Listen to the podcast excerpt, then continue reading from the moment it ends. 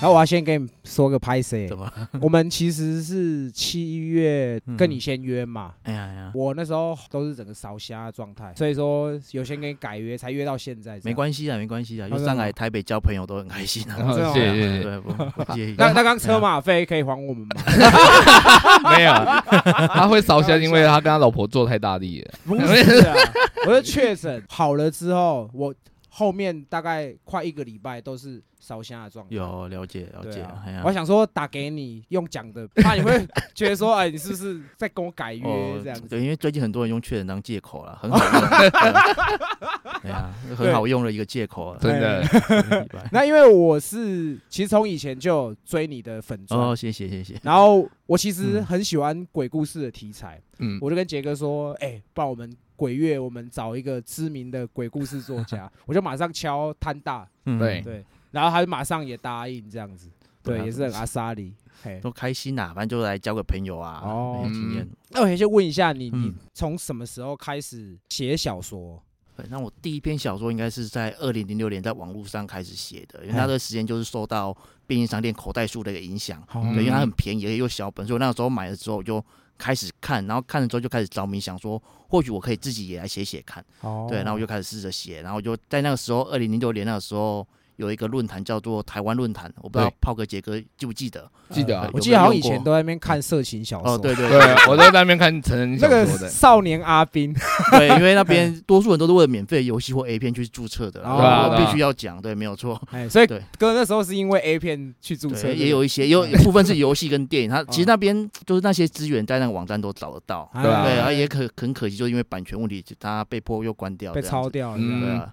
那我那个时候是在那边开始写，然后那个年代二零零六年那边是比较多年轻人在用啊。嗯。对他那个时候的定位就有点像是我们现在的 D 卡，哦，就是 PT 的人会会歧视这个论坛哦，但是其实年轻人都是，但年轻人又都在那边用。哦，对。对对对，，哎那我想打岔一下，你觉得 PTT、D 卡跟台湾论坛的乡民嗯，哪一个是你最不喜欢的？最不喜欢的哦、哎，对，其实我觉得酸民不管出现在哪边都很讨厌，因为脸书也有啊，脸书啊，对，脸书对啊，脸书上也有一堆很奇怪的、很奇怪的人。可是我现在比较讨厌 PTT 的，哦，真的吗？因为我觉得现在 PTT 的风格跟我们以前那时候玩的风格已经变很多了，嗯整个都是走向了。我我觉得 PPT 的乡民现在很苛刻，对。我个人嗯觉得啦，就是他会去挑你一些，有可能你呈现一篇文章只是为了要娱乐大家，嗯。不管是什么风格，可是他可能会抓你一些纰漏，他就说啊干你这个写这样不合理呀、对啊。什么的，胡烂啥小的这样。有时候我脸书上也是会出现，就是粉砖的留言也是有会有这种这类留言，那哎。基本上我就已经养成不去理他的一个习惯了啦。哦。对啊，哎就对，因为有时候看他可能一百篇留言就一篇那种酸民，然后我就，但他可能会很自以为是提出一些他的意见，就是说哎啊，照他意见修会会更好。哦，还教你怎么写这样。对啊，那有些 人哦可能比较新的作家会真的去修，可是我觉得没有必要。就是哎对我干嘛为了其他九十九个喜欢我故事的人去听你一个人的话？哎对没没必要做这种事情。没有错啊。哦，啊那那哥，你应该在台湾论坛刚开始发文，应该回响还蛮大，对不对？嗯，一开始回想是比较少，但是因为那个时候我是学生，那其实说实话，那时候我都没什么在读书，哦都很混。我就也就就是发现我原来可以试着创作之后，我就把我心意都投入到可能写作各各个部分上面，就回家、哎那时候打工，下班回家就就是写小说，哦对，然后几乎真每一两天我就会发一篇，就用速度来取胜。对，然后就是把自己创作欲望发泄出来之后，读者就慢慢就进来了。哎哦，量大嘛，对，哦，OK，那因为那时候我看你一些生平的介绍，说你有一段时间是当志愿役，是不嗯，是？哦，那那个时候也有持续在写作吗？对啊，那个时候也是过得蛮累的，因为志哎愿役四年多的一个生涯，我就是跟狗一样，对啊，就利用休假时间才才他们要出来写作。没有办法在执勤的时候写嘛，站安官的时候，呃，那个时候我会用笔记本写啊，现在哦现在好像可以，因为我退伍前就快退伍的时候，他们才开放智慧型手机。哦对，那在我那个在我台里面的时候，是我们就只能用那种公用型手机，连网络都不能连那种，就比较辛苦。你觉得在军中写会不会特别有灵感？因为毕竟军中就有很多那种奇奇怪怪的传说。其实我的部队是在成功连的，我哎在成功连当了四年多的教育班长，哦哦。哎，而且我我又是专职带女兵的单位，哦，这么爽、哦！对，妈的，爽。跟累都有啦。其实，对，因为那时候我下部队，就是我一进去看，我就发现，哎、奇怪，我们单位营舍怪怪的，就是小便斗只有一楼有，哦，然后楼上以上的接训单位都是就都是女厕，然后就哎很奇怪，我就想会不会得到女兵营。然后后来我就问学长，就说，没错，我们这里女兵营呢，下一梯女兵很快就来了。哦，我想哇，好像运气还不错这样子。啊又又累又爽啊，至少他们香香的，嗯，也其实也没有，也 没有香香的。对，他也是在成功里因为我是替代役，哦，替代好，你看马上鄙视你，鄙视你。没有没有没有，都是被国家绑架。其实对啊，你如果那时候当替代役，应该小说现在出不完，为什么？因为替代很闲呐，哦讲难听点这样可是这。样会缺灵感呐。哦而且我听说替代役他们一楼都有那种嘛，就是漫画室嘛，哎，全部都是漫画的房间。没有啊，没有啊？没有啦。有因为我你说成功岭的时候吗对啊对？啊对啊。没有，刚我被抄的跟狗一样是。啊，因为我我有连长被调去替代，他说就是哦替代好爽，就是你们有个专门放漫画的房间，里面有没有什么海贼王全套什么，他都在看漫画。我怎么都没看到，那是另外一个时空吧？那他那你以前会爱看漫画吗？对，以前也很爱看啊，其实现在还是蛮爱看的啦。哦，真的吗？对，啊，那可以跟我们杰哥做好，杰哥也是很超爱猛欸，他什么都看呢。那你最近有看什么吗？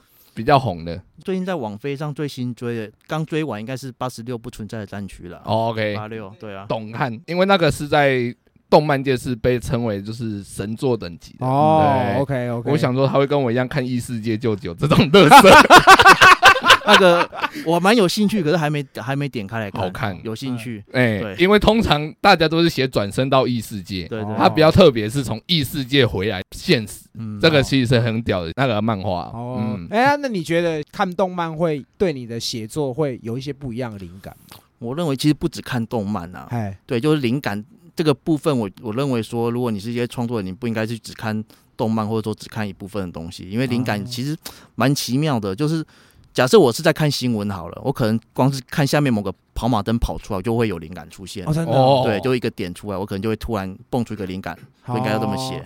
杰哥他也都是去半套店，然后抓出来，瞬间马上打给我说，我突然想到了，我们下 下一集可以聊什么这样。所以摊大你应该多逛那个 JKF 论坛，JKF 论坛，对，然后油压专区那边，我现在也比较少，因为我们学生时代都是看微风嘛，对吧？啊，微风论坛，微风论坛嘛，对吧 微风论坛。引力啊，还是伊利？哦，伊利啊，嗯伊利论坛啊。现在就比较不晓得了。哦，OK 哎，那我哥，我想问一下，你是原本你从网络开始写作嘛？嗯，那怎么后来到就是可以出版书？这个有中间有什么样的故事吗？嗯，其实蛮平淡的，因为我就是那时候已经在网络上有了读者，然后就是名气其实也稍微有一些些，虽然还比不上真正大牌的作家，但是也稍微还有一点的。哦所以这个时候就是会就是有一位类似经纪人的一个角色，他就有来主动找我，哦对，就是说我觉得就你还不错，我们会可以一起合作出版，然后透过他的帮忙，他也算是我的第一位贵人啊，就帮我委托出版的一位贵人，帮我出版蛮多书的。哎，是所以你是人家来找你，不是你自己去投稿我有投稿，不过其实就都没有结果啦。哦，一开始没有结果就好，那就放着，我就在网络上写写写，后来终于写到这位类似经纪人角色来帮我。哦，哦，这个摊大可能不晓得，我跟杰哥是高中一起长大的同班同学。对，然后我们我不是他哥啊，你不要紧。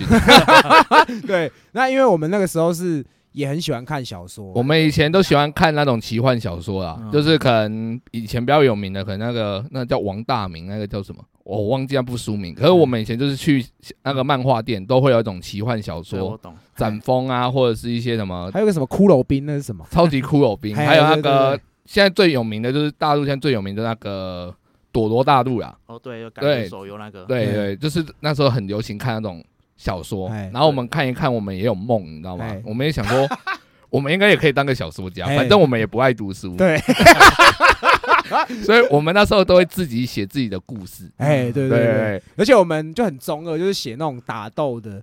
然后可能我们小说的女主角就是可能她班上某个喜欢的女生有没有？对，然后用那种文笔的方式来自自肥自己这样 我的。这其实你这刚刚的故事在中国那边蛮受欢迎的，他们他们应该好像叫做什么 YY 小说吧？啊，对对对对，Y Y 之王这种东西，那是什么？可以解释一下吗？那个就是你就是写一个小说，就是幻想，你可以有很多流派，哦后面他们写的流派可能会有那种无限流，或者是王道流，或者是网游，哎就是网络小说这种东西。还有下流吗？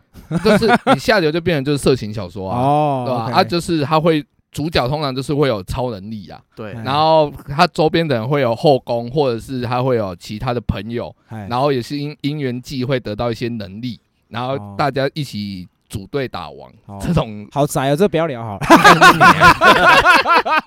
没有，那我比较好奇的是，就是说，那像你你你记得你的第一本书是嗯书名是什么？黑色手机，黑色手机。二零零六年出，哎，二零零八年八月出版的，我还记得蛮清楚的。哎，那你的灵感是听了周杰伦的《烂漫手机》吗？哦，那部的灵感其实蛮，其实蛮阳春的，就是一个很很套路的故事，就是一个人在路上捡到一只黑色手机，哦，哎对，然后就去跟他说，哎，你几点几分会死的，你要去救这个人。然后一开始不信嘛，就赶到一个地方一看，哎，真的几点几分，那个人挂，有人挂掉了。哦，然后他就要照这个手机的形式去搬尸，然后就要找出这只手机为什么找到自己。啊，因为其实有很多风格，是你特别喜欢这种比较可怕的题材嘛？对，然后因为那个时候的我所着迷的那个口袋书也都是鬼故事嘛，而且那个时候的一个市场就以鬼故事为主，所以我在创作的时候我就以鬼故事下去写。哎然后当然中间如果要我也有尝试去创作，可能类似爱情小说啊，哦或者奇幻小说，可是其实成效都不好。对，特别是爱情小说，哎就是我都被我读者嫌说，就是好像就是一个大学阿仔的行事力而已，其实感觉哦不到你恋爱的点在哪边。哦对，然后那个时候因为我也没谈过恋爱嘛，所以我就、哦就乱写。哦，对，这可能也是，就是你可能没办法把经验变成是一个对故事。对对对哦，那你现在可以写那个啊鬼跟鬼谈恋爱啊？现在还是没有办法，我觉得。哦文化都故事中偶尔会有一些爱情的成分，但我都会用一些很比较奇怪奇怪的方，让观众感觉到他们有在谈恋爱。哦，哎，那摊大我问一下，像你文笔这么好，过去写情书应该很好写吧？还是你以前都帮人家写，是写手情书写手？完完全没有哎、之前好像有告白过，可也都失败。因为我那时候就是说真的，我是一个对爱情很就是完全拿捏不通的一个臭阿仔啊。哦真的吗？对我就那种会用即时通简讯去告白的人就对了。哦，哎，是我也是。你也是，哎 我都被拒绝就对了，对，有没有 都被？拒绝了。因为想说你文笔很好，应该就是这种在这个方面应该可以写的哇，文情并茂，然后干女生看了就会很爽。对啊，可以偷偷文爱这样。OK，那像你写恐怖的，我们其实前一集才是聊鬼故事，我找我一个朋友来聊鬼故事，这样。那像我们可能真的有遇到，我们才可以真的形容的非常的好。那像你自己这些恐怖的灵感都是怎么来的？哇，其实因为很多人都在问我说，你写那么多鬼故事，是不是也会常遇到奇怪的事情？哎但对，但是我其实是我本身是完全没有亲身经历的啊，哦，都没有遇过。对，就完全没有遇到过。就连在成功岭当班长的时候，我站夜哨、站官，我甚至会，因为那时候大家都会说不要拿手电筒去照树嘛，不要往上照啊，我就在那边照。对我想说，如果或许有机会，搞不好可以遇到一下。对，退伍前看能不能遇到一下，可是完全没有遇到。哦，对，然后后来就是这样退伍，所以灵感这部分我觉得真的就是要靠努努力啦。因为我之前跟那个大师兄在吃饭的时候，他就有哦说过，说他觉得他蛮羡慕我的，为什么？因为他的灵感都是从他的工作嘛，是啊对有缺就是一直从工啊，他他就很羡慕我说，哇，你都没有这方面的经验跟工作，可是你好像还你可以一直写呢，哦，对，到底灵感从哪边来？因为对我就跟他说，其实我们真的都是。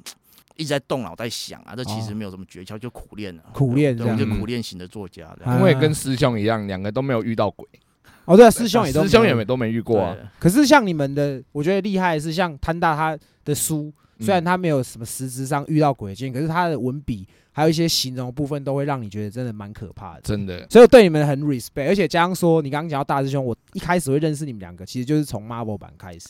对，对我以前很喜欢看那个，就是这种鬼怪的这样子。我以前也很喜欢看 Marvel 版，Marvel 因为以前 Marvel 版很多人都会写经历，哎，可是现在经验的 现在你去逛，你就发现都是转载。哦对，没办法，因为会被纠正啊，那个没办法。而且会哦啊还有翻译的，嗯可能从 Ready 翻译什么之类的。什么 No Sleep，啊？对，No Sleep 那个是什么？但是好像从国外一个网站翻译过来的一个哦故事系列。所以，所以摊大，你平常也会自己也会逛 Marvel 版的一些对文章吗？现在比其实比较少哦，以前也很常逛。以前我其实我也很爱看经历，哎，对，但是现在就出现一群人嘛，就是哎，对他会看你的经历，然后从中去像侦探一样在那边抽丝剥茧。啊对哦对对对就鸡巴啊，为了要破坏一则故事这样子。，路边摊大大跟大师兄，还有一个很有名叫一线三，对，就这三个我自己，你们只要是你们的文章，我我都会花时间去看。我们都会看啊，感谢可是有没有推我有我有点忘记。对我来看就很感谢了，对啊。板上比较有名的作家，你们自己私底下都会联络这样子，比较少啦，因为那次也是大师兄突然约我跟一些山，我们就去吃饭。哦对，不是去那种奇怪的地方吧？没有、欸，他带他带我们去网红店呢、就哎对网红的一些轻食店，哎，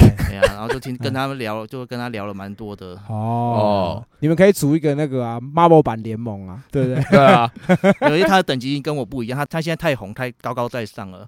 对我现在已经触不到、触及不到他了。上次跟他聊，我们有聊过彼此的可能销量或者版税收入。哦，然后他的收入是已经是我的，就啊，算了，不要讲了，啊太高太多了。讲这个伤感情呢。真的，对啊，他就很厉害，他他就是很努力，也很厉害啦。像刚刚哥有说你，你这个平常就是从生活去找灵感，对，嗯可能你看到一个跑马灯什么的，你也会有有这样子的一个写作灵感。那除了这些生活上的经验，或者说看到的收集之外，你本身还有没有什么找灵感的方式？之前的话，我很我很蛮喜欢去泡废墟的，泡废墟，泡就应该都是跑废墟的，就我们会哦。称它为跑废。哎，对，嗯，就是我们会去废墟里面做，就是可能拍拍照啊，或是我们跟那种现在有些直播都会流行，他们不是会半夜跑去废墟嘛，哦鬼屋探险这种，嗯。哎，对，我们跟他们不一样。对，我们通常都是独自行动啊，偶尔会揪团啊，通常都是独自行动。对，然后尽量会是在白天一个人进去，对，然后就是在里面默默享受里面荒废的感觉，或者是从里面的人所留下的一些东西啊，去猜测这里之前可能发生过什么事情，好，是可以拿来作为我的一个创作素材。哦，对，就是我们的风格算是比较，呃应该说是比较文青吧。哎，那那嗯像这样子，你怎么去找废？像可能比较有名，我们知道说哦，可能以前什么某什么台湾民俗村，它已经废墟废掉，很有名，哎，或者是什么民雄鬼屋，这我们可能通俗比较知道的。那可能你要找到一些比较那种什么那种秘密景点，你要怎么去找对，？很困。其实我一开始也是去揪团啊，就是网络上有个鬼故事夜游团嘛，啊对我也是先投加入他们，然后发现他们有在揪人后，我先去试着去加入他们人脉，看他们都是怎样去挖掘这些废墟的。好对，然后后来透过这个船长有他有给我一些蛮不错的点，我后来就自己一个人跑过去。哎对，然后后来我比较没有跟他们去揪团的关系，是因为毕竟他是一个粉丝团，所以他会比较以就是拉粉为倾向，所以都会晚上带大家一起去。哦对吧制造一些那种紧张的气氛，刺激的对，人家才会觉得有趣。没错。可是有时候人多就很乱，就是那哎种气氛就很诡异。有时候一整团都会有一两个都会自己说他看得到的，哦，在那边讲黑呀哎嘿呀，哎对以前国小就有这种人，哎班上同学在那边哦，我有阴阳阴阳眼，妈的，那有没有遇过那种参加到一半突然丢高，然后在那边歘那种？还没有哎、哦还没有就有遇过那种很很诡异，他就他不止自称他看得到，然后他还带个罗盘，就是说什么哦，他感应得到什么在哪里在哪里。叶教授 对星海罗盘这样对，然后到时候就是我们一进去之后，他就就是他就拿罗盘那边，就他就突然会不讲话说，然后就嗯拿着那边笔说，指着前面的一个走道说，哎、前面正前方要过来，要过来，过来，过来。然后大家就吓死了，然后跑掉。带个罗盘看风水，洗被鲁出哟。干嘛太靠北？哎，在那个废墟里面，真的，你你平通常在那个里面，你说会待着，大概都待多久啊？可能有时候都会待一个下午，或者是几个小时，就看它废墟的一个留下来的完整度有多高啦。哦，对，因为我们不喜欢去那种可能都被拆光光没东西的，好那就没什么好玩的啊。哎可是我们就喜欢去那种类似民宅，好，对，然后可能是类似里面的之前住的人，像是吃饭吃到一半就不见了哎这种风格的，就他们的碗筷啊、电视、书籍、相片哦之类都还留在里面，都是哦都可以成为我们的创作素材。哎，这哦很酷。这很酷哎。那你会不会带一本书过去做笔记这样？我会拍照，对。哦，你会拍照？对我有我在我的匹克邦 book 上面有一个专区，就是专门放我的废墟探险文。哇，哦很酷哎。，对，结果这这这些文的一些浏览数跟留言，就都比我的小说还要高了。啊，真的假的而你在那边待那么久，你会不会口渴？所以就带水进去。我想说，你会不会叫外送送过来？那你会去看那个，就是那种你说可能是一般民宅，去打开他的电脑看他的低潮有什么 A 片吗？靠背，没有电呐。哦没有电脑。对，通常是没有。如果有电，我觉得多数人都会想去开开，都会好奇。好，对哎，那那我问你，就是你有嗯看过那种可能很可怕的东西在废墟，可能像以前那种电视或是网络比较有名，他们可能会说啊，可能在里面有嗯看到尸体或者遗哦书之类。你有看过那种比较会让人家觉得害怕的东西？尸体的话，我一开始说那个义游团他们有遇过，不过那次我没有去，那次我就没有参加哎。然后我唯一遇到过一个可能会让我觉得比较不舒服或毛骨悚然的，是在高雄的一个废墟。这个这部分的图文也在我的部落格上有，它的标题是高雄废弃的婚宴会馆。哦，它是一个，它这间婚宴会馆很奇怪，它是位在就是公寓大楼的最顶楼，哎就下面都有住人啊，上面一层楼就是那个婚宴会馆。哎都已经废弃了。然后我跟朋友就是上去坐上去，然后就在上面探索嘛，因为一些桌椅啊或者碗筷上面都还有，其实还算半残呐、就有一半东西还留着。哦然后后来我们就慢慢找找找，找到新娘休息室的时候，我朋友就说就说：“哎、你们过来看，里面有这个东西。”然后我们就过去看，好奇是他到底发现什么，就过去看，然然后就发现里面是被摆满了一大堆的女生内衣裤，哦，对，女生的内衣裤，然后他还用一个很大的枕头把内衣裤套着，就上面套胸罩，下面套内裤，哦当成一个充气娃娃来使用。我干可能我怀疑应该是之前这里有住一个变态，然后他会去楼下偷楼下租的内哦女用内衣哎裤，偷到上面来供他享乐，变成他独自一个空间这样子。哇操，这好恶哦，这根本就是恐怖故事的开头。哎对啊对，这个照片我都是放在匹克邦上，可以可以看得到。哦对，不过就我们那天去的一个痕迹跟灰尘，看那个变态应该是已经很久没有在当地活动了。哦对，那我觉得可可怕一点就是说，会楼下的这些住户他们可能会发现自己的内衣裤不见，可是他们哦从来没有想到原来都在楼上。哦，楼上的哦房客对，只有我们这些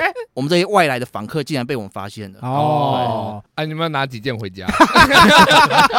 哎，那我问一下，像你们去这样探险，嗯会不会遇到那种可能附近的住户，或者是可能这个产权是他，就是哎，你们不要进来，被赶走这样的状况？哦，其实我们都会先问，哎，对，如果附近有人在有人赶的话，我们就马上就会离开了。对，这是哦对，这是算是我们的一个潜规矩，就有人来赶或是没有获得屋主同意，我们不能进去。哦，对，甚至是屋主他，因为我们进入废墟有个原则是我们不破坏任何东西。对哦对，我们进去，除非是你的门窗本来就打开没锁的，我们才会哦进去，我们不会刻意去破坏它。哦哦，所以东西应该也不能带走，对，东西也不不能带走，这是我们的一个一定要遵守的规则。哦，所以到现在你还是会去逛废墟这样，最近比较少了，哎，哦这最近比较少这几年比较，除非有人揪我才会去啦。哦。对，因为我已经没有，因为我手上点都跑的差不多了。因为我哎在我们就废居民来说，我们的点是很珍贵的。私房景点 对，因为有看到别人有在分享很有趣的废墟文的时候，我们也不能直接去问他说这个点不错，可以告诉我在哪里吗？啊，这是一种就是很没有礼貌的行为。好对，那行规的话，通常是说我要用一个我的点去跟你交换交换交换地点这样子。哦，这跟杰哥去那个半套店很像，老点换老点的意思。对啊对交换余讯，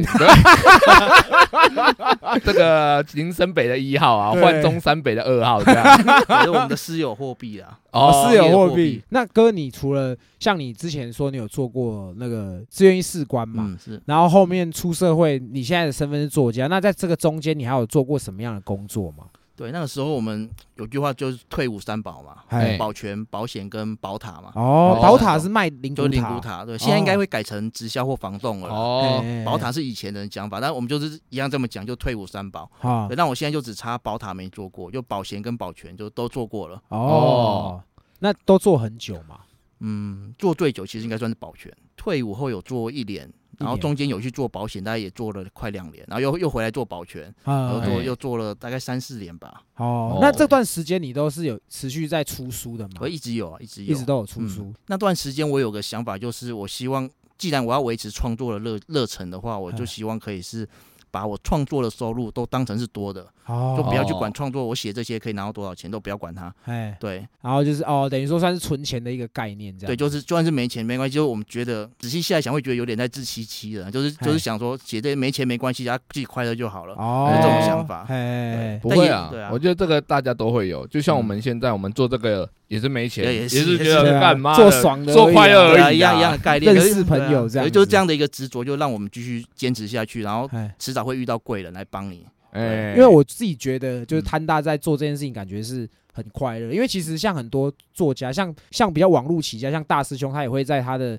粉砖就是发一些小故事。对，然后像你也是嘛，发一些短篇的鬼故事。对对对。就是你有还有一个粉砖，就是鬼故事路边摊。嗯，这个我自己个人也很推荐，因为我有时候无聊，我就是会去看一些文章，嗯，那我就会去点你的文章，看一些你写的鬼故事，我就觉得哎蛮、有趣的，也可以杀时间。是因为这是哎。我，我觉得这是我对抗粉丝就脸书的一个方法了。哦，对，因为脸书专业，你们大家都知道，就是主刻薄很很那个嘛，哎呀，他的演算法很奇怪，所以我自己的习惯是我每个礼拜三都会固定在我的脸书专业发文，好然后一些哦读者都知道，我就会养成说我不要再靠我的触及率，哎就是靠让读者养成习惯，礼拜三会进来看我的哦故事。自动更新，对对对，嗯所以这啊重要一点就是每个礼拜三我都一定要固定写一篇新的故事给大家看，那他们自己会回来看。哦，所以那你礼拜三这样会不会有时候要赶稿这样？不会，因为我觉得说每个礼拜三的这个写给网读者看的一些免费的网络小说，反而是我获得快乐的泉源，因为感觉好像我回到以前的那个那段时间。哎。哦。就是我不在意收入，也不在意会谁来会会有谁来看，就是哎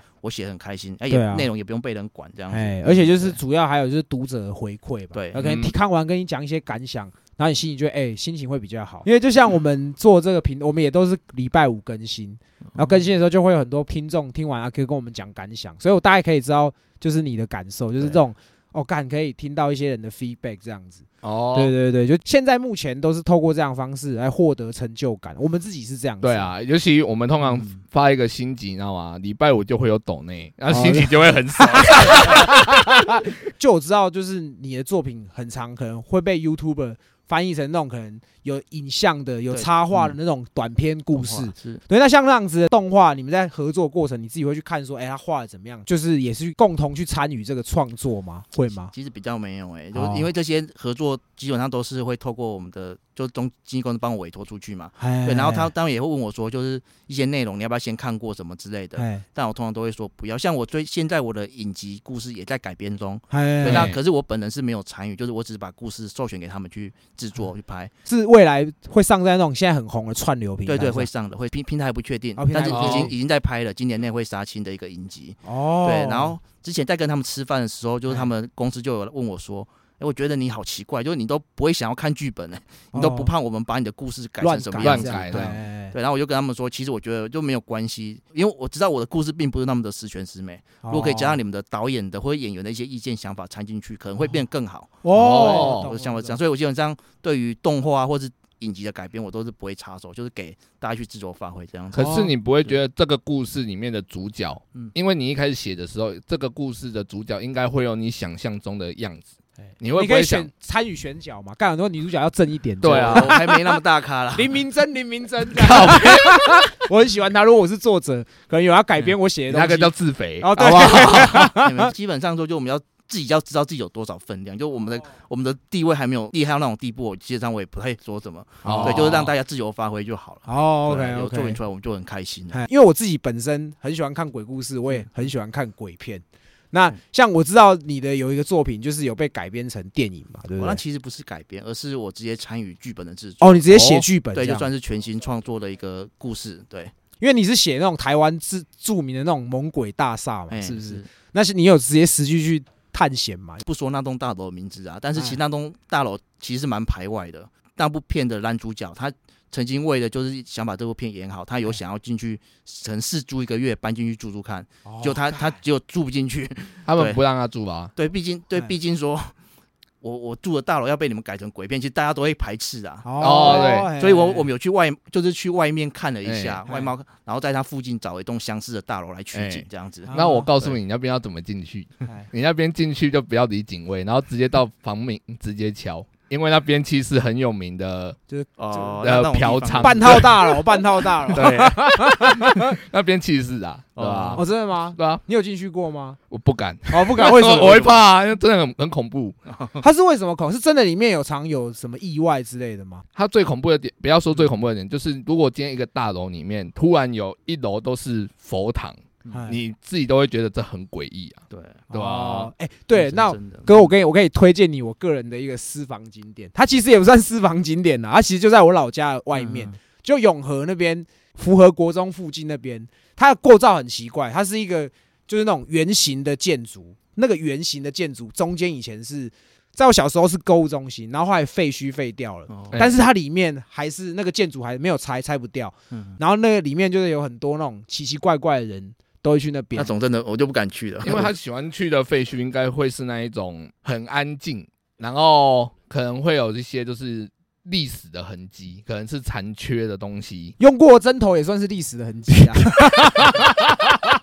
那也也是我觉得很可怕的地方，很像那种香港鬼片会出现。九龙城在那种地方，哎，对对对对那种 feel 就是了。对对对，你可以去那你要这样分。享是我也要分享一个。哎，台中公园旁边 有一栋大楼，我知道，我知道。那边很恐怖，你走一走，男生都会被抓进去，你知道吗？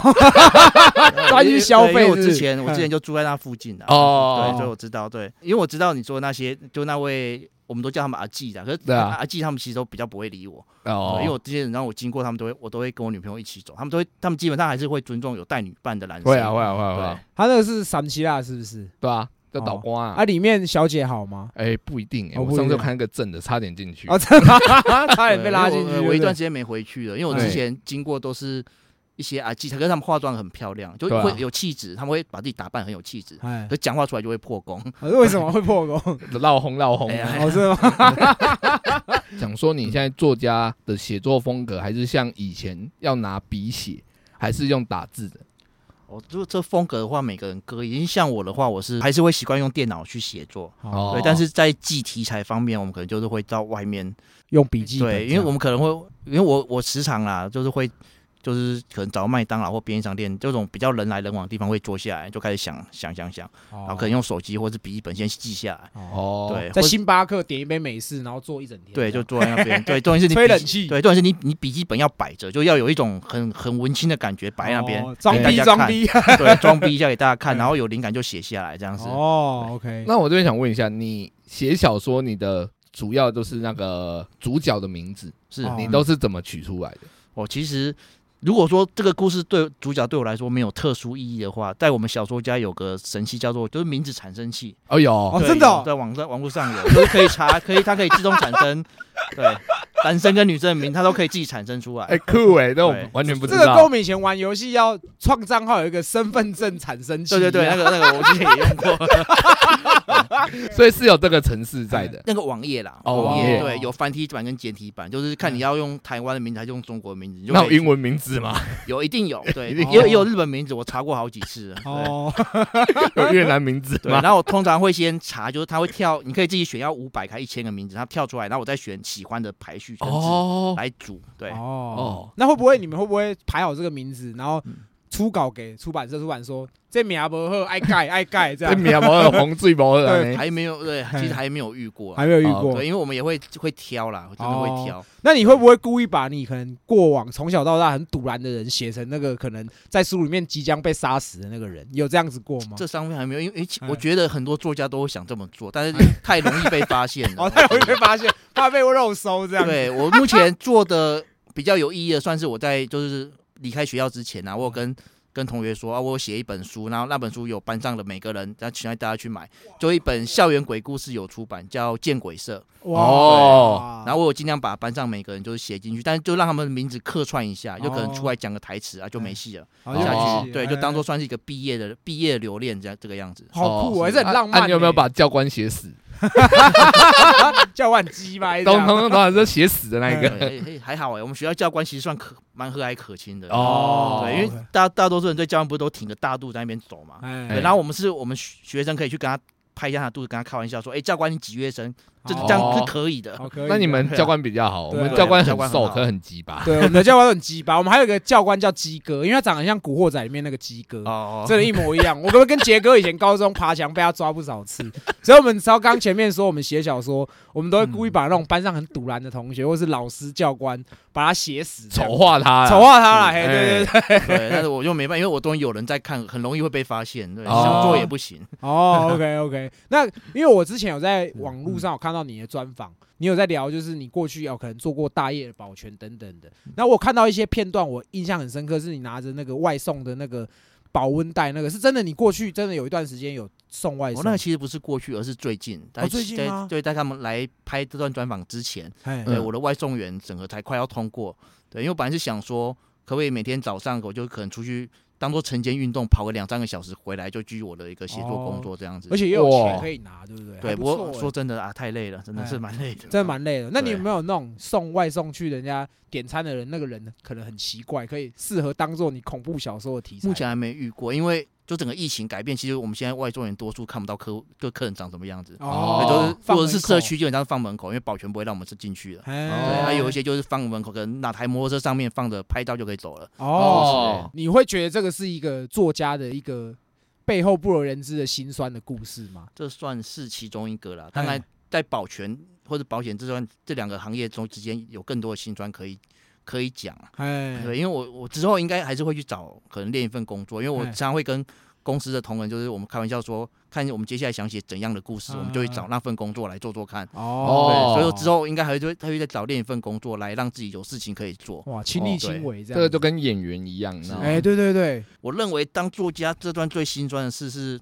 就是你当如果我在从事不同工作，然后跟别人说我有在写故事、有出书的话，其实他们看我的角眼光会不一样的。啊对，例如说我在成功营当志愿役的时候，嗯就那时候营长、营副校长他们知道我在外面有在写故事，而且甚至有在持续在出书的时候，其实他们嗯是。是很喜欢我的，就是说偶尔会找我过去跟我聊说有什么出书，然后营副校长他们也会，因为他们正战都会有一些投稿的工作哎嘛，哎对对对，就会找我来说，欸你这个可不可以帮营上参加一下哎之类的。就被凹更大这样。其实也是被凹，但是 但是有被重视到的感觉，我觉得是不错哦的。虽然都是被凹，没错。对，但是后来退伍，大家在当保全那段时间，我跟可能哎。跟其他住户或是同事分享说，我有在写故事，有在出书这段事的时候，他们看我眼光又跟军中的人不一样。哎。其实有些人还是会很蛮欣赏，就觉得说我很不简单，但是哎。部分人他们反而会是轻视的，哦。对，就是说你一定写出写很失败啊，然后只要没人看才会在这边当保全。哦。之类的。哎哎哎。对，那这个会也同样会激发出你写作灵感。，对对对，所以说之前我出书，然后有一次在台东办签书会的时候，对我就直接跟我的有跟几位比较熟的住户分享，就是说我要办签书会，看假日你们可以来参加。对，然后他们就真的有来了。这也蛮温馨的啊，嗯至少他们人有到现场支持你啊。对对，然后还有的是有住户是。因为那段时间我有有也有上其他的广播直播，哎，对，然后是在 YouTube 上有现场画面直播的，哎对，然后有一位猪，我跟他平常不熟，哎跟他完全不熟，没来讲话，哎然后那天他突然回家就直接跑来找我说哦，哎，我觉得你写的书不错啊，那我就吓到，我想说，哎，我都没跟你讲这件事啊，你怎么知道的？哦然后原来他就是是那个频道的忠实观众，哦，对他就是看到那个直播就说，哎，这个人长好像我们家楼下保全，哦，对，然后越看越像，然后 就就确定就直接就回家就来找我，就哦。直接跟我聊，因哎为这中间人他们其实有时候会轻视我们这些基层服务业，哦。所以他之前回来其实是不太理我，哦。可是他之后回来就会跟我打招呼，比较就是挥 respect，对不对？所以，跟我哎路边摊啊回来了怎样的，哦，对，都会有这些变化。所以人还是都是要曝光啊。对，要曝光，重点是其实不被他们知道，我觉得没有关系哎的。就我觉得这样子做有一个，应该说是，就有点像电影一样，就是我们默默一直付出付出，然后直到一个点让我们爆发出来之后，我会让终于让全部人知道说我们有，啊原来我们一直在做这件事情。哎这样，我特别想问一下，那嗯有没有你这么多年来有没有那种始终的读者，可能他在低潮的时候看你的书有什么改变，或是一些特殊的故事吗？其实是有，对哎，但是应该还是可以说，对。哎其实在我每个阶段都有一位这种对我来说很意义很特殊的读者了。啊，对，例如在我在成功岭的阶段，就是会有一位读者，他是大概固定一段时间会写信到出版社，手写的写信件到出版社给我，哦对，然后出版社再寄给我。然后当我退伍的时候，我我把他的信件通通整理开，会发现已经哎我数不完了，就哇，手哦比那时候当兵的时候女朋友寄的信还多对，那。时候呃那时候其实还没女朋友。哦，OK OK，专访影片中有，其实你们如果有看，应该会看到，就一整排列开来，哎因为他都会在每个信件上面写日期。对，那位那位读者对我来说，是我服役期间很大的一个创作的支柱。哎哎，然后后来当我退伍之后，另外带给我一位很重要意义的读者，她是一位也是在台北的女生读者，哎因为她她罹患的是是癌症嘛，cancer 对。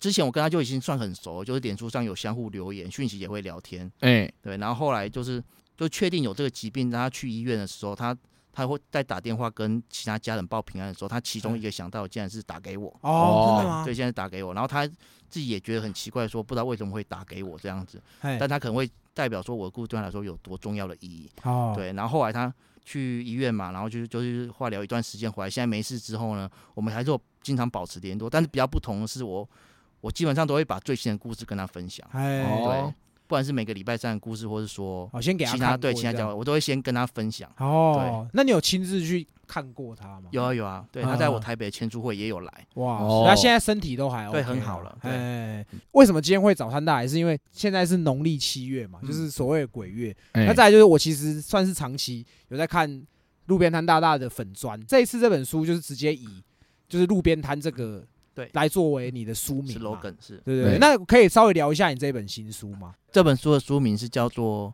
欢迎光临闹鬼路边摊》嘛。哎，对对对哎，其实这本书的一个主要概念，反而就是想表达一种，其实恐怖就在我们日常生活当中，它就像路边摊一样，可能我们走在路上随处可以看得到，但是我们还是要走进去里面才知道说他卖的是什么东西这样子。哦，对所以说这本书的故事其实就是我日常生活中的一些靠着日常生活灵感所写成的短篇故事。哎，嗯，对，有之前在网络上发布过的，然后多数都是我全新创作的一些故事。哎，对哎因为我很喜欢这本书的原因是它没有太多前后连贯性，就是嗯你可能看一看看一看，你翻到后面它又是另外一种故事。我对其实其实蛮喜欢这类型的风格。应该也是配合到现在年轻人的习性啊，他们太长故，他们反而看不太下去，对吧他们喜欢看短篇的，也喜欢刷一些短视频啊、抖音之类的。呃，对对对对对，哎然后刚好这部分又有我的长处，就我比较擅长写短篇。因为这个毕竟都是短篇故事，是那难得我们请你来，你可不可以稍微分享一下你这本新？因为我记得是七月底才发的嘛，对不对对？对，那这本新书，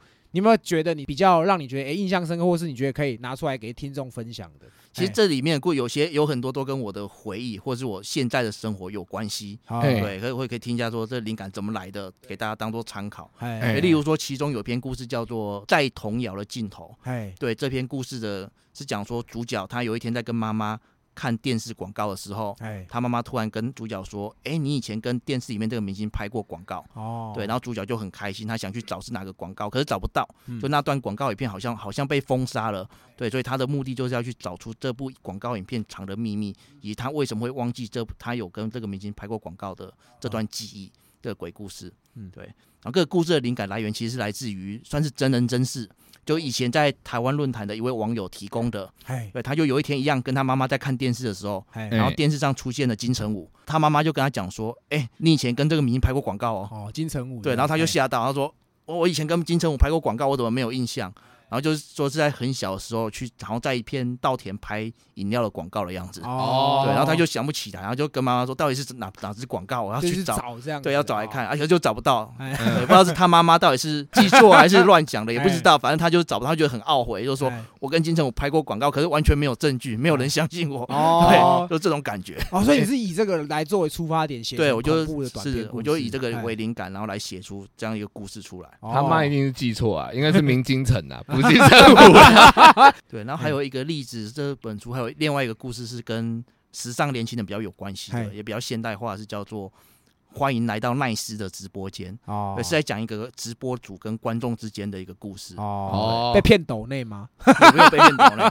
就是说，这个直播主他是一个绘画型的直播主，对他会一边画画一边跟观众聊天，然后他会嗯把完成的画作都挂在他背后的墙上，这样子。哎，对，然后就是这个主角在看他这位直播主的直播的时候呢，他就发现说，就直播主背后的某幅画突然有在动，或者有一些恐怖的现象发生。哦，对，然后他就会好奇说，这幅画到底是怎么画出来的，还是有哎什么故事？然后之后会不会对直播主造成一些危险之类的？哎所以就是一些互互偶像心切的感觉。然后就是哎我在看这个女生的直播，就会很想保护个女生，她就会去查出真相。哦这个感觉，故事的灵感是来自于，因为我也会看直播啊，其实。哦对，其实是因为我的一位读者是直播主啦，哦，对，然后他平常会在他的动态分享他直播的消息，然后我就点进去看，嗯，然后结果一进去他就认出我，他就看到我的 ID，他就说：“哎，你是我常追那个小说家什么的。”哦，然后我就开始固定追他，对，哎就没想到一追他之后我就聊聊，没有，因为我也会看直播主的其他直播主看他干嘛嘛，就哎就陷进去了。现在就是会固定看好几个直播主可的哦频道，一边工作什么之类的。哦一边工作哦，我也可能一边干嘛？嗯对对对，然后 那直播主的名字就跟书中一样，叫做奈斯啊，就是一哦个漂亮的女孩子这样子。对是是对，所以不是是丢丢妹就对了。哦，不是，就啊，我看的平台是应该可以说吧啦，是哎那个浪 life 啦，哦，让哦赖浪 Life life 的平台。哦，哦，那那可以问一下，就摊大，你看直播会抖内吗？会啊，不过那个我哎我都称它为挂机费啊，挂机就是丢可能一台币一两块就，然后我就挂在那边，就是该工作。哦，我觉得为什么要挂机费？因为就是给人家面子啊，对进去，其实我觉得很多直播应该蛮讨厌我，因为他们有个，因为他们有个规则没有没有我我有丢钱，哎但是他们有个规则，就是只要观众有抖音，他们就一定要说出谢谢那个观众的名字。哦就算你是丢一两块，他还是要谢谢你。他 Say my name，他可能会觉得说，那你不如不丢，你丢那一两块，我还要在那边哦讲几句话感谢你这样子。蛮北蓝的。对，我觉得他们可能其实可能讨厌这种行为。那那他抢礼物的时候，你一定都会抢的，对，没还是要抢，抢红包的时候还是要抢。对吧？哎，杰哥，你对于这种生态也蛮了解的当然啊，有些事情我们不用多说而已，嗯我们自己都懂。哦，对因为我自己是不看直播，不是啊，哎我跟你讲，那个抢礼物的意思就是，假如今天有个大咖，他哎丢钱，他可能会有分红利，对。那你就要去抢这个红利，那个红利就会变成你的钱，你就不用去储值，那你就有那种很便宜的，就像摊大讲的，哎一两块的礼物哦，你就可以用那个送，哎，所以就是浪费时间换取金钱啊。哦，回本，对，会拿到回本这样。对，那你会多撕手机登录，像那个宝可梦阿北这样子靠会吗？背，会吗？应该不会啊。没到对，因为通常就是我那位朋友奈斯嘛，故事中的女主角，她有上线我就会看，她没上线我就是轮流看呐，就是哦看没有，这是一种陪伴呐，算是也算是对她的一种支持啊。对啊因为这算是我们现代人的文明病。因为因为我是棒球迷，所以如果中职有播的话，我我就会配中职一边工作。哦，那棒球打完我就会开直播。哦那哪一队的？啊？嗯，你中职支持哪一队其？实之前哦，这个哎要讲啊，之前我算是蓝牛了。蓝牛的啊，啊，现在就因为他们一直易手嘛，所以我现在有点单纯看享受看球的快乐就好。可是你台中应该之前应该都是支支持兴农才对啊。对啊，现在台中人几乎都支持中信兄弟啦。哦中信兄弟对啊，啊，哦我我也是蛮喜欢林威柱的。哦那最近最近被骂蛮惨的，我就在观望。没办法 啊，对啊？OK OK，通过今天这一集跟摊大聊，发现其实他也有一些蛮有趣的兴趣，这样子对吧？路边摊大家说的那个新书，我们其实有买三本。这一集呢，一样会把书送给听众。今天这三本书呢，我们就不像过往用抽奖的方式，因为我们其实在前几个礼拜都有发现动，请听众投稿鬼故事嘛。其实短篇的有很多则，但是短篇的念起来没有 feel，、嗯你知道？那我们其实有把一些比较真的认真打的一些鬼故事，然后我们有收集起来，提供给潘大。对，然后他有选择三则他觉得还不错的鬼故事。那我们今天节目最后会把这个这些听众鬼故事念出来。那这三本书我们就会直接送给那摊大会觉得他们写的这些文笔，他们有资格可以写小说吗？嘿嗯，还还差还差一些，还差一点呐！我跟你说，为什么我们这次鬼故事是请专业的来，就是因为以他的专业评断，真的觉得是有料鬼故事，我觉得这个才是公平的。对第一则鬼故事就给杰哥，这个跟掏枪有关，就给杰哥对，这种色情的我来扛啊。哦，色情担当，他是我们频道的色情担当。炮哥、杰哥，你们好，不多说，直接分享鬼故事。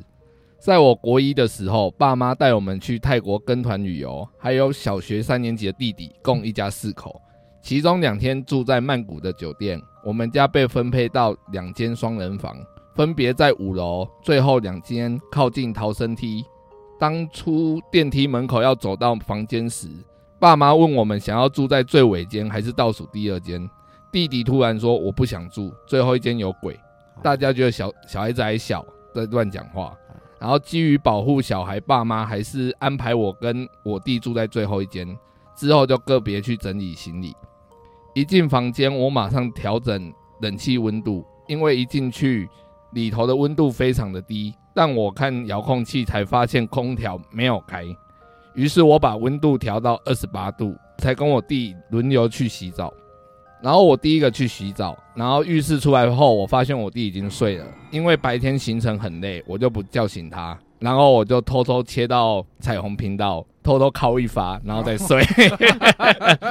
然后印象中，他的印象中会有一男一女一一直在讲泰文，然后忽大忽小，他会以为是外面的服务生在聊天。然后隔天一早，他弟起床，他发现他弟发烧，然后他爸妈拿感冒药给他。想当然，他那天的行程，他们一家人就只能在饭店陪小孩子嘛。他弟讲的那一句“我不要有鬼”，他心里一直惦记着。然后开始就会有电影情节作祟，他开始看每一个房间的角落，看有没有不寻常的东西。他找了半天，只有在那个床底下，他拉开，看到有一个不锈钢盆，里面放了三支红色蜡烛，然后还有烧完的金纸。哦，感觉有做过法了。哎、对不对然后印象中最深的会有一个红色胶带绑起来的头发，哎他吓一跳，赶快把把脸盆推回去，哎不敢吵醒隔壁睡觉的弟弟，然后他就跑去跟他爸妈讲。隔天爸妈进来的时候，发现发现他在睡觉的时候，他有发高烧，拿护身符放在他的身边，他才开始退烧。然后天珠手链放在他弟的床头，他爸妈才离开去睡觉。然后隔天起来，他们都好很多。然后他们当天就要出去了，就要回去了。他妈拿天珠的时候，天珠的手链就断掉，然后那种天珠是需要大力拉它才会断的。哎然后他们掉在地上，过后他就跟他爸妈讲这件事，他们也吓到，然后就赶快走。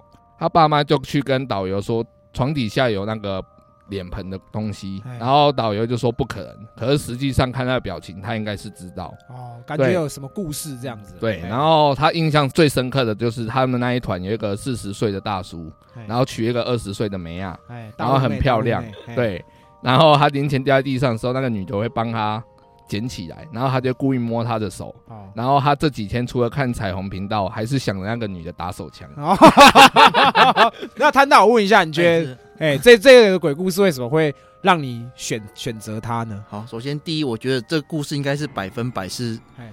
真实的故事。哦。对。对，因为等有提到这位主角是国一嘛，哎，对，然后他最后所提到的事情就是他遇到那个同团的二十岁大陆新娘，想让他靠枪，我觉得这非常符合国一青少年的一个 现象，就是人设对，我觉得男生 年轻，因为我们在国中之后都会做那种事情。哦都会靠枪啊，对，如果他可能少了靠枪这点，我可能就觉得他可能是虚构的，哦不一定。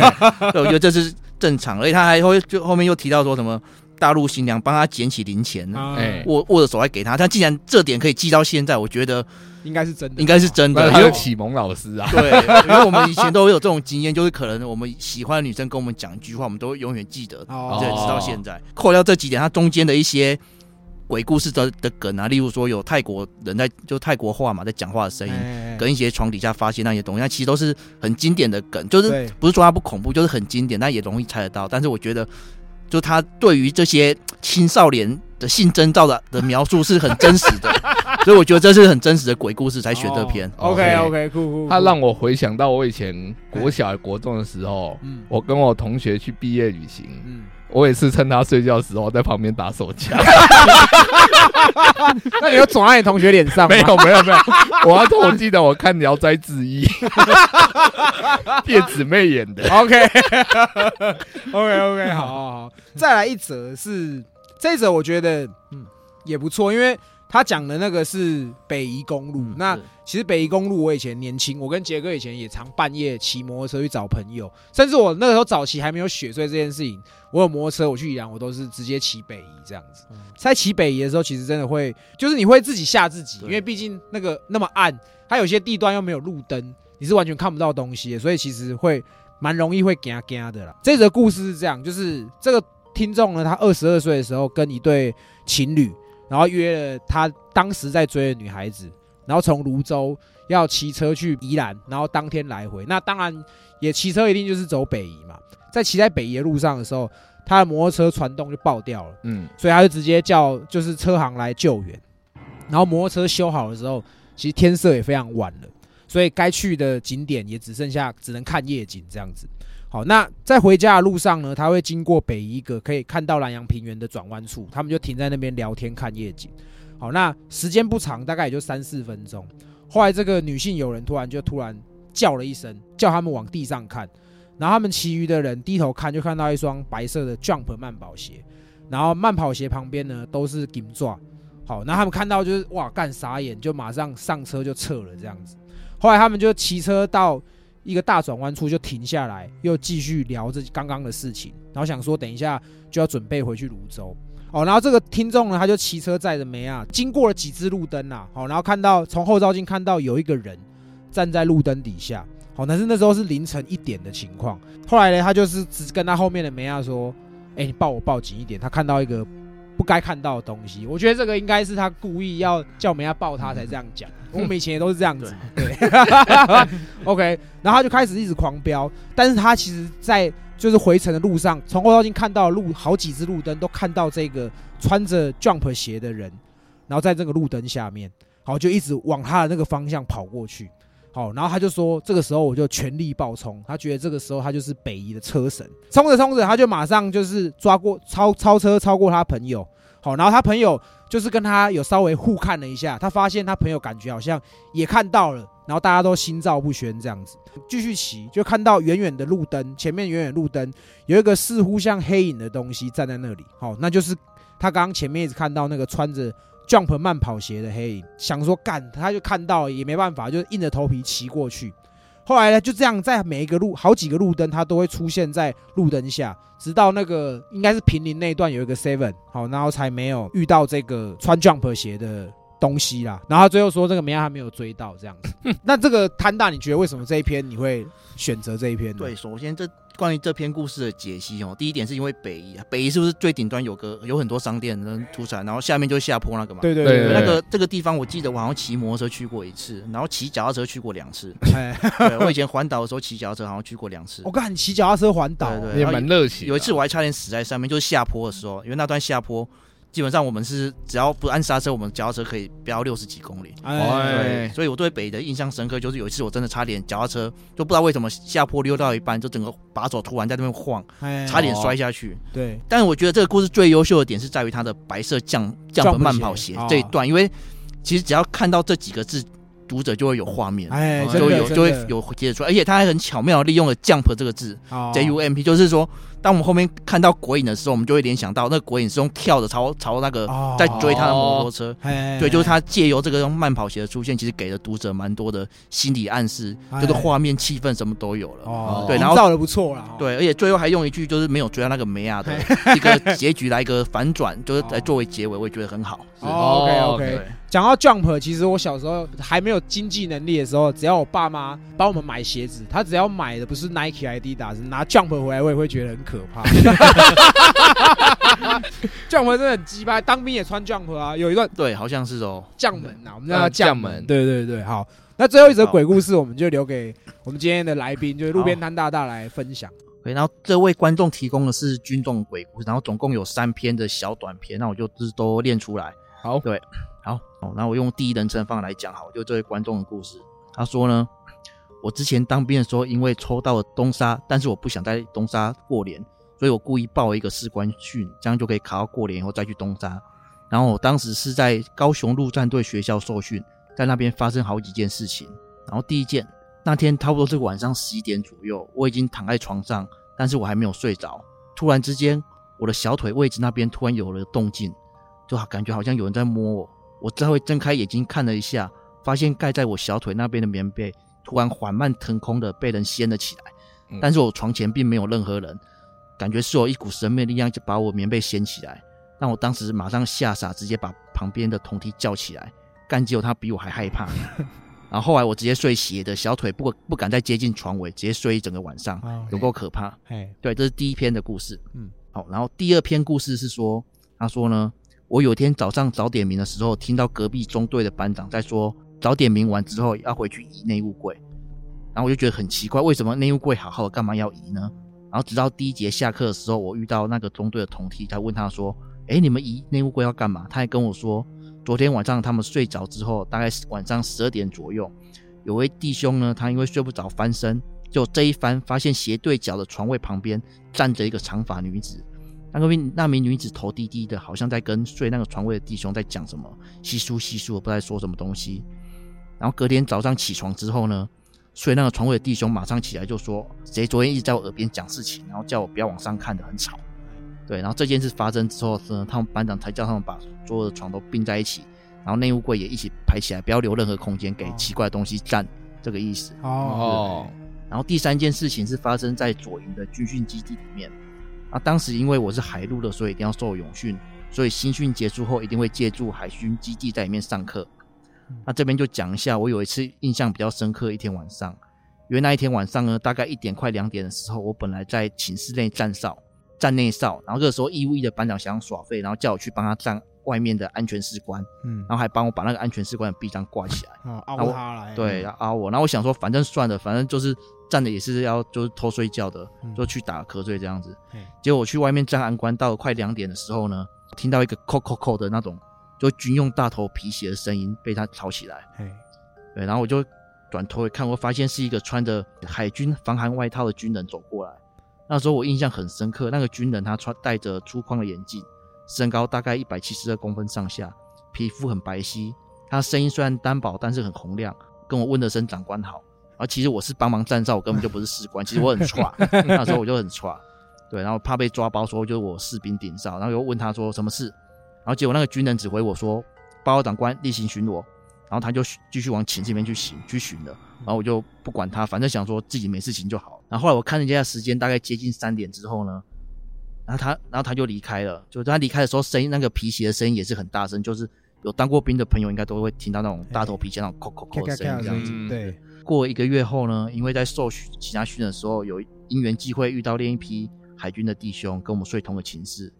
然后后来我们在就在聊天的时候，他们之间就有人问我们说，之前在这边永训有没有遇过什么灵异事件？嗯然后其中一个海军士兵就说，就说我们那个基地其实蛮有名的，就是有一个会永远在巡逻的学长。哦，对，然后我就问他说，那是怎样的故事内容？哎然后他就描述了一下一直在流传的故事，就那个学长特征就是跟我遇到了一样，哎对，戴着束光眼镜啊，然后可能白皮肤白皙之类的一模一样，哎对，然后只是他在巡逻的时候，巡逻到一半就心脏病发在营区去世了，哦对。哎。所以说那个学长后来就会一直出现在营区里面，就哎。大概都是两点到三点出现，然后去哦。跟士官问好这样子。哦。这也蛮蛮恶的。那那为什么摊大你会选择这一篇呢？，对，因为第一点是因为说我之前当过志愿役嘛，所以我哎。就投军中的鬼故事一一票这样子。哦，对。哎。这则故事我觉得比较恐怖，算第二篇啊，就是那个长发女子嘛，哎，对，她就出现在那个一个弟兄的床头前，一直跟他熟悉熟悉的哎。讲事情。叫外送茶就叫外送茶，在那边冠冕堂皇什么？对，而且我觉得这个故事有个比较奇怪的地方是在于说，因为睡那位床位弟兄是说，隔天早上起来是很生气，就是说是谁一叫我不要往上看的。对对对，对，这样反而很奇怪，因为如果我是女鬼，我去乱一个人，我应该会叫他叫他来看我。对啊，或者往上看来看我这样子。啊，对 OK，但是可能女鬼有她的逻辑在嘛，但是因为毕竟我是也当过志愿役，所以就投的军中鬼故事一票。哦，OK，对，因为其实除了这三篇，大概真的认真字数比较多鬼故事，大概还有额外还有两三篇呢。嗯对啊我觉得其实都写的不错。我们到时候这一发出来，我们会把这些听众故事用现实动态的方式一样分享给大家，而且其中还有一个是有文也有图。就是图文都有发附上了哈，那这个你们到时候可以去看。投稿这三个鬼故事的听众，我们节目播出我们会寄一本就是路边摊大大的签名新书给你们。嗯，我想问一下，因为像我们这个是听众投稿鬼故事，那嗯像你自己应该经营这个有那么多人数的粉丝团，应该也不少听众会自己分享他们的鬼故事给你们嘛？那你自己看完有真的觉让你觉得很发毛的吗？有，对啊、还是有就对。有有有。好，那会不会想说把它写在你的素小，会当做是你的素材，写在未来的新书这样吗？对，目前还没有说的新新书，但是在我的匹克班，我有一个设定一个百专区，就是哎，因为里面有一百篇故事，因为日本有个白物语嘛，哎就是就是说大家轮流讲一百篇真实的鬼故事，就会有鬼出现。